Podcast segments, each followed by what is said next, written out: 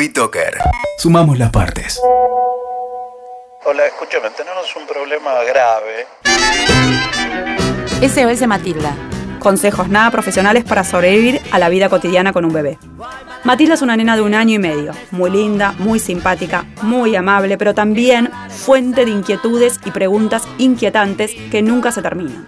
Matilda es todas las nenas y todos los nenes, porque donde hay un bebé, hay adultos que tienen que aprender a sobrevivir en un mundo nuevo. ¿Y ahora qué pasó? Porque no me dejaste que ponerle Matilda, no tengo ropa y según vos yo siempre eso lo hago mal. Tenemos un grave problema, efectivamente. No puede ser tan grave. Te juro que sí. Es imposible. Le puede poner cualquier cosa y ya está. Es una bebé y él es un papá criterioso y finalmente solo se trata de ropa, ¿no?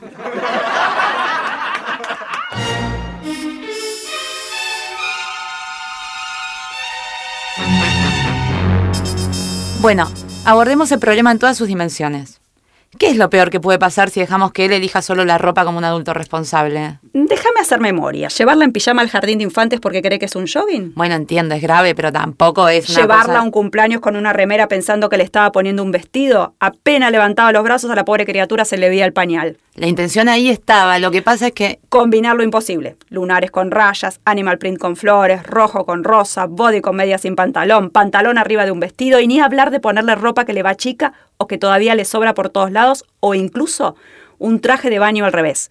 ¿Cómo haces para ponerle un traje de baño al revés? ¿Me explicás? Bueno, necesitamos una solución.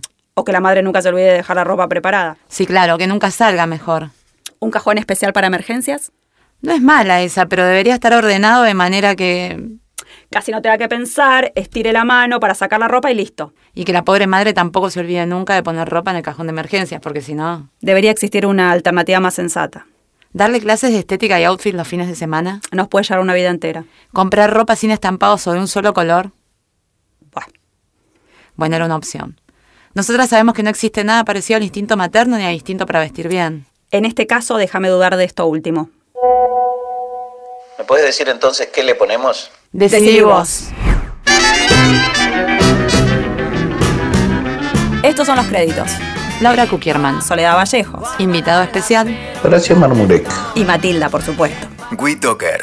Sumamos las partes.